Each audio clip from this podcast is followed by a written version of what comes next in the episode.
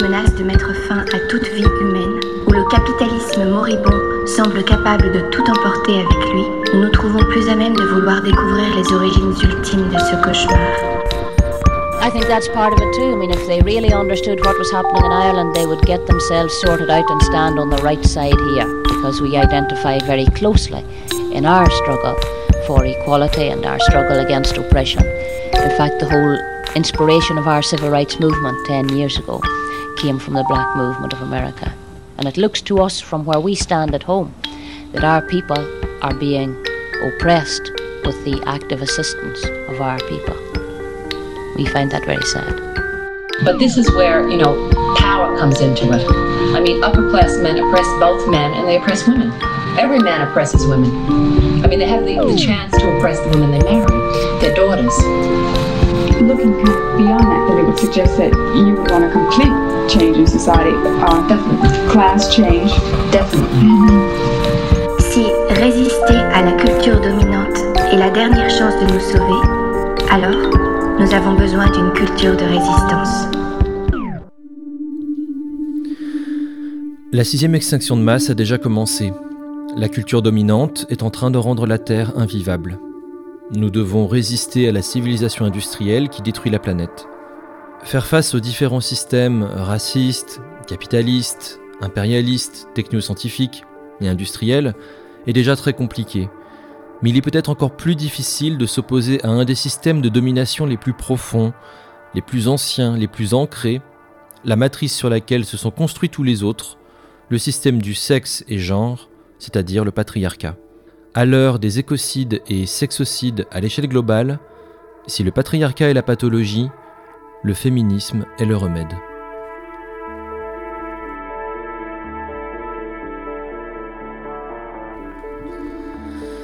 Bienvenue sur Floraison, un podcast pour une culture de résistance écologiste, libertaire et féministe. Je suis Lorenzo et je vous présente une mini-série de podcasts consacrée au livre The End of Patriarchy, La fin du patriarcat de Robert Jensen, et sous-titré Féminisme radical pour les hommes. Ce sous-titre euh, pose un certain nombre de questions, on verra, on verra plus tard. Euh, publié en 2017 par Spinifex, une maison d'édition australienne diffusant de nombreux livres euh, du féminisme radical. La fin du patriarcat est un texte euh, assez concis et euh, mon résumé euh, sera encore plus concis. Et il traite de certains enjeux contemporains du féminisme radical. Je résume et je traduis ce que j'ai trouvé intéressant dans cet ouvrage. Si vous êtes un homme et que vous avez la chance de pouvoir lire anglais et que ce sujet vous intéresse, je vous conseille de lire l'original. À savoir que c'est un livre surtout à destination des hommes ou des personnes pas vraiment fami- familières avec le féminisme radical. Euh, si vous connaissez bien ce mouvement, euh, ses analyses, vous n'allez pas apprendre grand-chose. Euh, De plus, euh, l'ouvrage survole un peu les sujets et euh, n'est pas exhaustif. D'ailleurs, il n'en a pas la prétention. Il ne cherche pas à faire un panorama complet du féminisme radical. Mais voilà, l'auteur s'en sert comme base pour soulever quelques questions qui sont intéressantes. À, ce titre, euh, ça peut être un bon point de départ euh, avant d'aller plus loin. Et d'ailleurs, euh, Robert Jensen cite de nombreuses autrices féministes euh, dans cet ouvrage. Voilà, bon, c'est seulement des références en anglais, mais qui peuvent permettre d'aller plus loin, d'approfondir si vous en avez envie. Cette mini-série est composée de trois épisodes.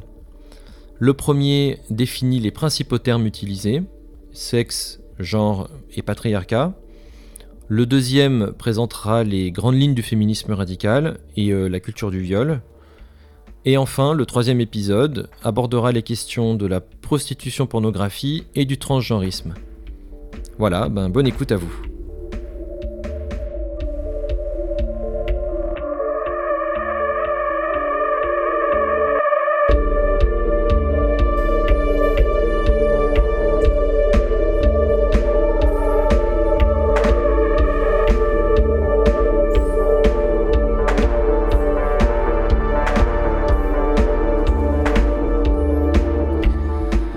Pourquoi diable écouter un homme?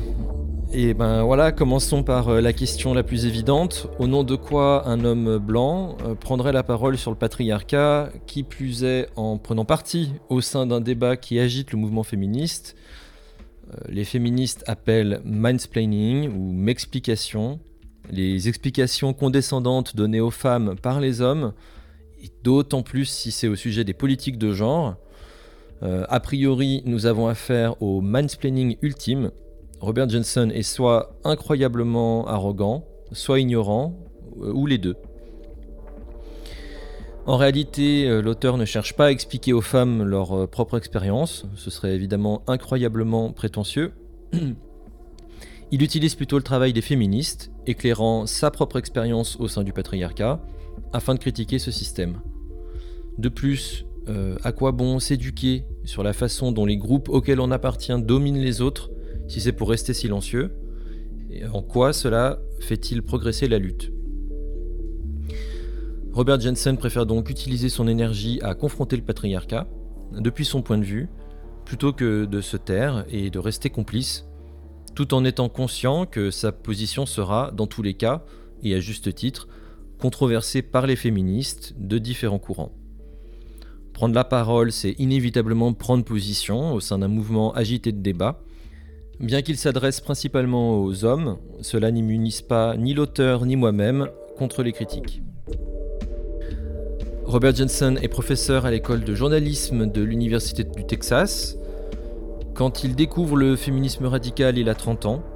Comment réagit-il face à la critique radicale de la suprématie masculine? Il la trouve tout d'abord ridicule. Puis, en parfait accord avec sa socialisation masculine, il l'intellectualise. Pour garder le contrôle, il maintient la distance. Il identifie, il examine les hypothèses, les définitions, les preuves. Toutefois, la place du corps est centrale dans la tradition féministe radicale. Et son corps, à lui, ressent une profonde vérité dans tout ce qu'il lit. Ses émotions, ses sentiments le poussent peu à peu à s'ouvrir et à en apprendre davantage. Pour un homme, l'autocritique est douloureuse, et surtout lorsqu'elle touche au fondement de notre identité. Penser, c'est nécessaire, mais intellectualiser à outrance, c'est passer à côté de l'essentiel. L'enjeu principal ici, c'est la sortie de la compétition masculine, de cette lutte interminable pour le contrôle, la domination, la conquête. C'est aussi la compréhension des blessures qu'on a subies et de celles qu'on a infligées aux autres, et du système qui est à l'origine de tout ça.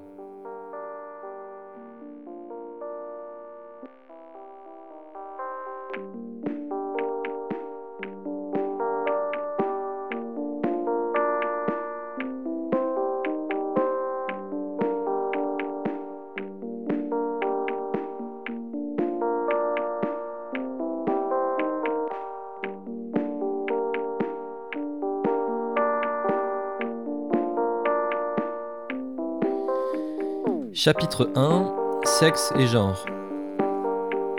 Dans toute discussion politique, les définitions sont essentielles. Commençons donc par les plus basiques. La planète Terre. Les êtres humains sont des organismes vivant dans des écosystèmes au sein d'un grand écosphère sur la planète Terre. Si nos capacités cognitives et linguistiques sont plus avancées que les autres espèces, en aucun cas elles ne nous permettent de transcender les limites biophysiques de l'écosphère. Nous sommes des êtres matériels dont les activités quotidiennes sont restreintes par ce cadre. Nous vivons dans la réalité matérielle de ce monde. La nature humaine. La nature humaine, c'est l'ensemble de ce qui est possible ou impossible aux êtres humains. C'est une notion vaste et variable d'un individu à l'autre. Les arguments essentialistes prétendent qu'il est tout simplement dans la nature des hommes et des femmes d'agir comme il et elle le font. Cela justifie euh, le statu quo, l'ordre établi. si les hommes sont violents, s'ils tuent et violent, ben, pas d'inquiétude, on peut tout expliquer par la biologie et par le patrimoine génétique. C'est dans leur nature. Fin de la discussion. Bien sûr, il est difficile d'affirmer que les différences physiques entre les hommes et les femmes n'ont absolument aucune influence sur leur comportement. Cependant, il est complètement absurde de vouloir tout expliquer par la génétique. L'épigénétique nous révèle par exemple à quel point les liens entre l'expression des gènes, le comportement et les facteurs environnementaux sont complexes. Et puisque nous n'aurons probablement jamais de certitude sur l'influence exacte de la biologie sur nos comportements, les questions qui nous intéressent sont politiques. Quelles conditions sociales favorisent ou non l'apparition de la violence? Quelles différences individuelles, en lien avec ces conditions sociales, augmentent ou baissent les risques d'actions violentes Ainsi, les organisations militaires ont par exemple découvert que de nombreux humains sont réticents à tuer mais qu'un entraînement adapté permet aux soldats d'être plus meurtriers et réduit les freins psychologiques qui les empêchent de tuer. Certaines cultures et institutions favorisent donc le meurtre, la conquête et la destruction.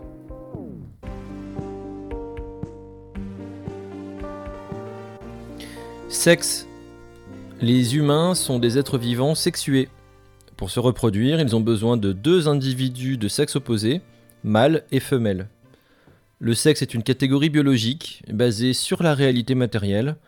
Il désigne qui peut potentiellement se reproduire avec qui. L'immense majorité des humains naissent avec des systèmes reproducteurs et caractères sexuels secondaires, mâles ou femelles, et une structure chromosomique XY femelle ou XY mâle.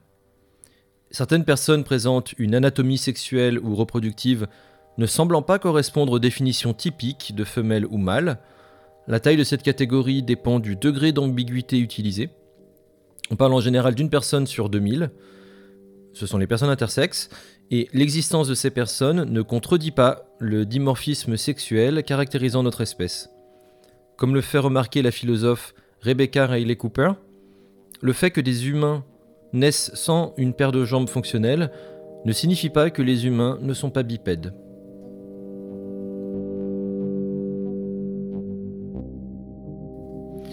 Genre. Selon l'historienne John Scott, le genre est l'organisation sociale de la différence sexuelle. Selon la sociologue Anne Oakley, le sexe fait référence aux différences biologiques entre mâles et femelles, les différences des fonctions procréatives liées aux différences génitales observables. En revanche, le genre est une question culturelle. Il fait référence aux classifications sociales de masculin, et féminin. Le genre désigne euh, les significations non biologiques créées par les sociétés à partir de la différence des sexes. Le genre peut se manifester de différentes façons, en voici quatre. Les rôles de genre. Mâles et femelles sont assignés à des rôles sociaux, politiques et économiques différents. Les rôles de genre. Mâles et femelles doivent se conformer à certaines normes de comportement et d'apparence les caractères et les qualités de genre. Mâles et femelles sont censés être différentes sur le plan intellectuel, émotionnel ou moral. Et puis euh, le symbolisme de genre.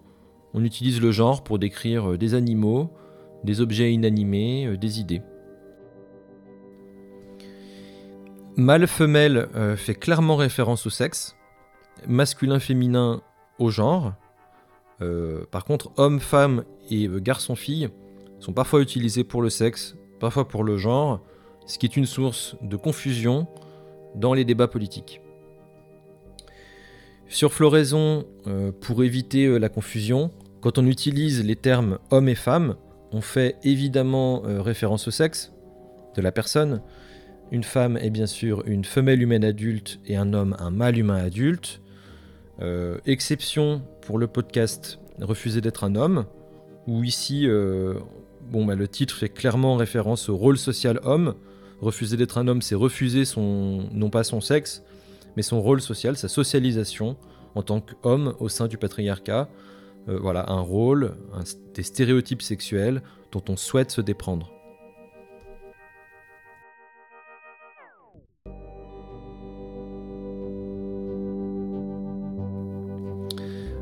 Le sexe, une construction sociale.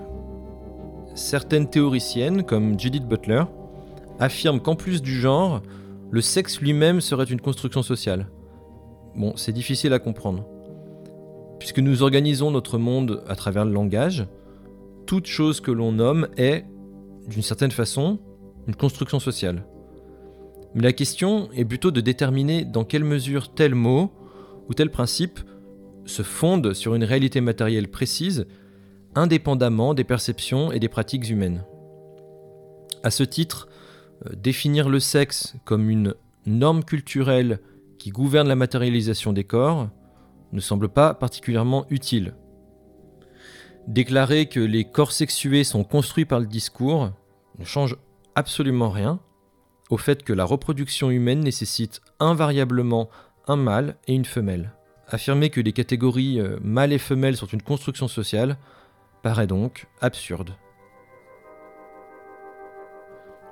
Sexe, genre et race. Contrairement aux catégories de sexe, les catégories raciales sont biologiquement arbitraires, des constructions sociales. Ces catégories sont liées à des différences physiques observables, c'est vrai, comme la couleur de peau, mais contrairement aux catégories de sexe, la division des personnes en catégories raciales n'est liée à aucune différence ou caractéristique importante à la survie humaine. Les différences génétiques entre les humains selon la région d'origine de leurs ancêtres sont extrêmement faibles et ne sont pas une base pertinente pour le concept biologique de race. Ces différences sont significatives seulement d'un point de vue social. L'idée moderne de race est un produit de l'histoire et de la période de conquête et de colonisation occidentale. On peut très bien imaginer un monde sans catégorie de race, mais il serait impossible, hormis dans la science-fiction, de construire un monde sans catégorie de sexe. En outre, il est important de noter que mâle et femelle présentent biologiquement plus de similarités que de différences. Peut-on abolir le genre? De nombreuses féministes radicales ont pour objectif l'abolition du genre. Par exemple, pour le Women's Liberation Front, Wolf, je cite, Le genre est un système de caste hiérarchisé organisant la suprématie masculine. Le genre ne peut pas être réformé, il doit être aboli.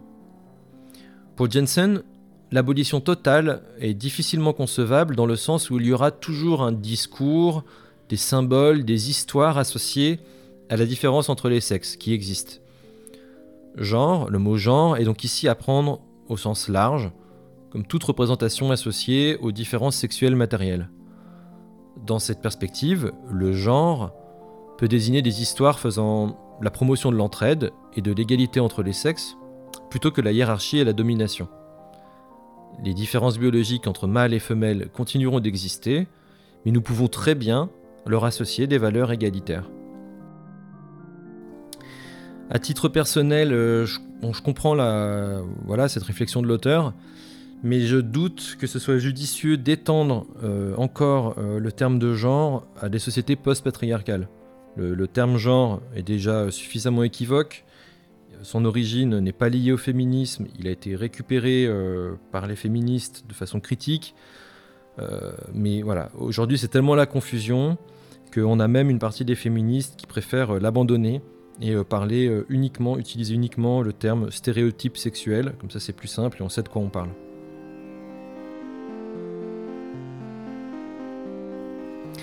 Nature et culture. Il est clair qu'une part euh, importante de nos comportements a une origine biologique et génétique, mais il est tout aussi clair que nos actions sont extrêmement influencées par la culture. À partir de là, il est difficile d'en dire plus avec certitude. Seules les femelles portent les enfants, ce qui ne signifie pas que toutes les femelles le font ou devraient le faire, évidemment, mais elles sont les seules à en avoir la capacité. Cela a probablement une influence sur certains aspects de la personnalité des hommes et des femmes, on en sait peu sur cette influence, il est peu probable qu'on en sache plus. L'obsession culturelle sur les différences de genre produit une mode intellectuelle récurrente, la psychologie évolutionniste ou la sociobiologie donc une mode qui cherche à, expliquer les comportements les plus complexes comme des adaptations évolutives. Dans cette perspective, le système de pouvoir patriarcal, qui impose des différences sociales entre les hommes et les femmes grâce à la violence, serait, entre guillemets, adapté du simple fait qu'il existe. C'est quand même bien pratique. En suivant ce raisonnement euh, réducteur, on pourrait euh, néanmoins rétorquer qu'un système nous menant vers l'extinction globale de toutes les espèces ne semble pas particulièrement adapté. Cela suggérerait plutôt que le patriarcat est une impasse évolutive, et dans tous les cas, si la nature humaine a rendu possible le patriarcat, cela ne signifie nullement que le patriarcat est immuable. D'ailleurs, comme l'historienne Gerda Lerner le notait, je cite, Le système patriarcal est une construction historique, il a un début, il aura une fin.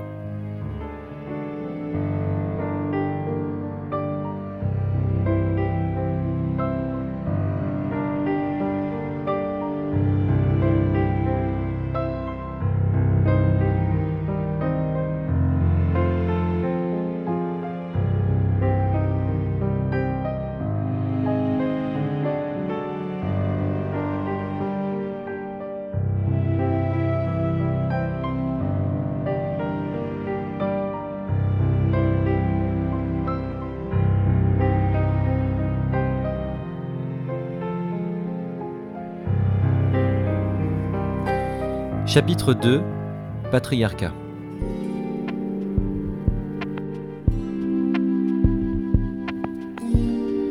Le patriarcat est un système. Le patriarcat, du grec commandement du père, peut être compris comme l'organisation d'une communauté humaine, de la famille à la société, donnant à un mâle la domination sur les autres hommes et donnant globalement aux hommes le contrôle sur les femmes. Plus généralement, le patriarcat sert à décrire différents systèmes de domination masculine. En tant qu'homme socialisé par le patriarcat, on a tendance à résister aux deux affirmations suivantes. Premièrement, le patriarcat est le terme approprié pour décrire la majorité des sociétés humaines au cours des derniers milliers d'années, incluant la société occidentale contemporaine. Et deuxièmement, le féminisme radical est la critique la plus cohérente du patriarcat et devrait être au cœur des analyses critiques des dynamiques de domination-soumission propres au monde contemporain. Ces affirmations nous paraissent extrêmes. En tant qu'hommes, elles menacent notre bien-être. Cependant, en prenant la peine de l'étudier, non seulement le féminisme radical nous permet de comprendre le monde dans lequel nous vivons, mais aussi de mieux nous comprendre nous-mêmes. Bien sûr, la réalité est complexe, tout ne rentre pas dans le seul cadre de pensée patriarcat, féminisme. Prétendre expliquer tous les tenants et aboutissants des affaires humaines avec une seule grille de lecture, une seule histoire arrogante qui explique absolument tout dans le moindre détail, c'est tomber dans la réduction ou la totalisation. Néanmoins, pour penser un minimum, nous avons besoin de formes de narration et de généralisation. Certaines expériences individuelles paraissent aléatoire, absurde, avant qu'un système ne révèle ce que toutes ces expériences ont en commun, permettant ainsi d'y voir plus clair. cette méthode est d'autant plus nécessaire lorsqu'on veut œuvrer à une plus juste répartition du pouvoir et des ressources, et rendre soutenable et enviable la présence humaine sur la planète.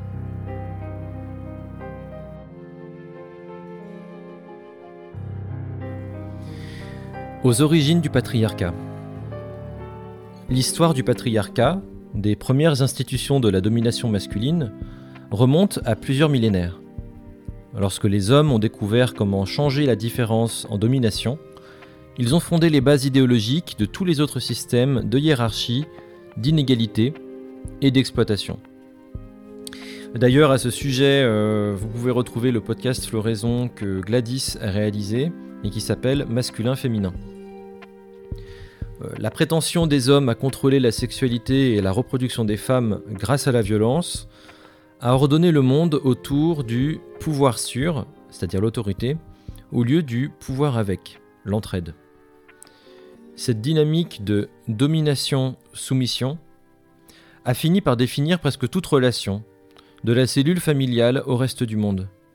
La pathologie du patriarcat, l'idée selon laquelle un groupe de personnes devrait en contrôler d'autres, posséder leur vie, est au cœur des crises actuelles. Comparé à l'histoire d'Homo sapiens, remontant à 200 000 ans, le patriarcat ainsi que d'autres formes enracinées de hiérarchie sont un développement assez récent de notre espèce. Loin des clichés des hommes des cavernes brutaux euh, et dominant violemment les femmes, le consensus en anthropologie révèle plutôt que les petites sociétés de chasseurs-cueilleurs était généralement égalitaire, sans domination masculine ou féminine institutionnalisée. Gerda Lerner a analysé l'émergence du patriarcat au Proche-Orient en 3000 avant notre ère, montrant comment la subordination des femmes et le contrôle de leur rôle reproducteur par les hommes a précédé le développement de la propriété privée et a servi de modèle pour les autres formes de domination par les classes dominantes. Certes, dans les sociétés pré-patriarcales, les hommes et les femmes avaient des rôles différents. Leur différence biologique était à l'origine d'une division du travail, mais sans que cette différence marque nécessairement les femmes comme inférieures ou désavantagées.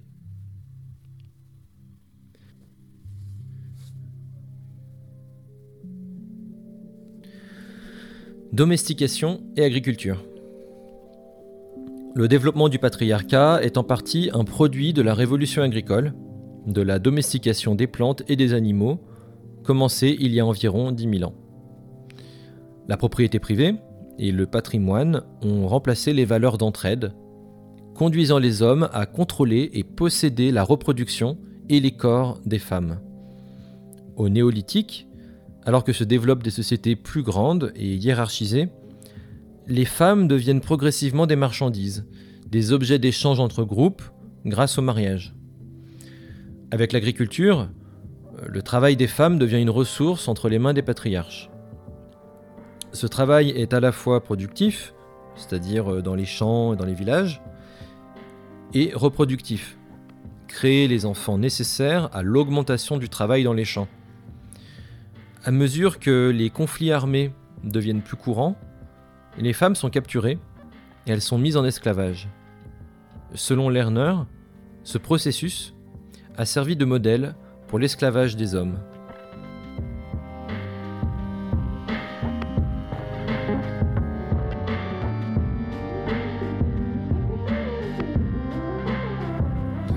Une institution politique de l'inégalité.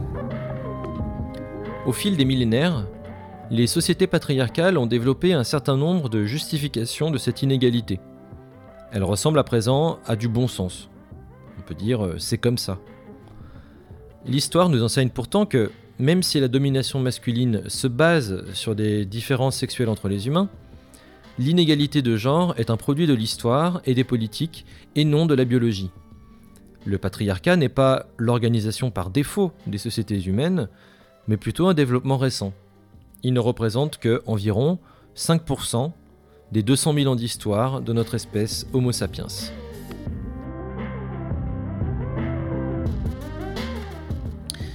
La critique féministe contemporaine du patriarcat en tant que système culturel, politique et économique global a émergé dans la seconde moitié du XXe siècle. Kate Millett est souvent citée comme la première à avoir utilisé ce terme dans son livre la politique du mal en 1970. La sociologue Sylvia Wolby définit le patriarcat comme, je cite, un système de structures et pratiques sociales dans lequel les hommes dominent, oppriment et exploitent les femmes.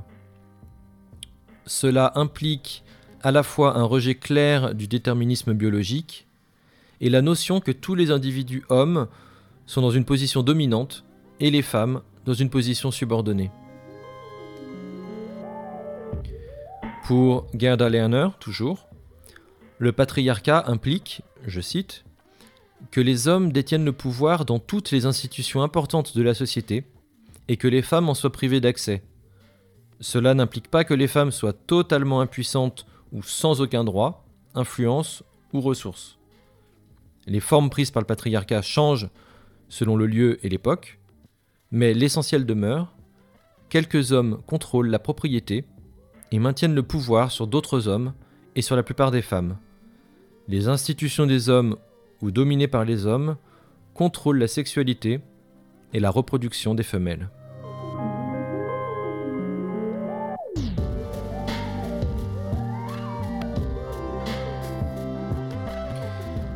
La psychologue Sandra Bem utilise le terme androcentrisme androcentrisme pour décrire euh, le privilège masculin à voir la femme comme l'autre.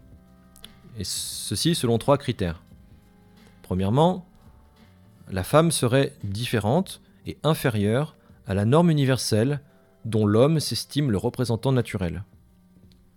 Deuxièmement, elle aurait une fonction domestique et reproductive au sein du foyer dont l'homme se considère comme le chef.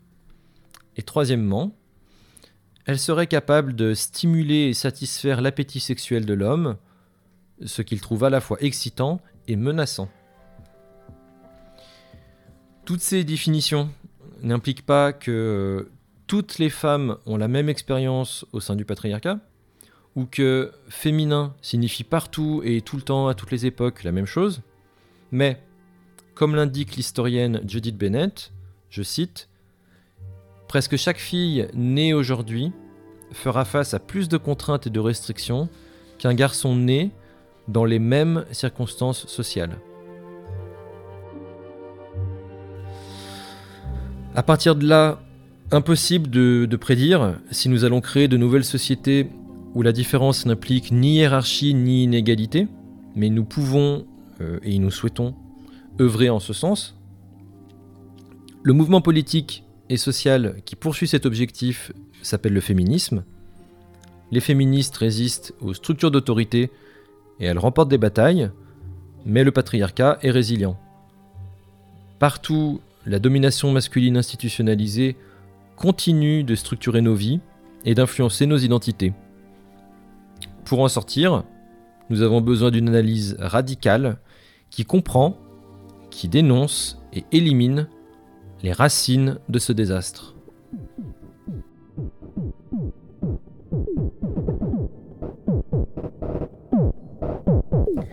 Et c'est justement ce que nous verrons dans le prochain podcast consacré à la fin du patriarcat de Robert Jensen. Le deuxième épisode de cette mini-série présentera les grandes lignes du féminisme radical et la culture du viol.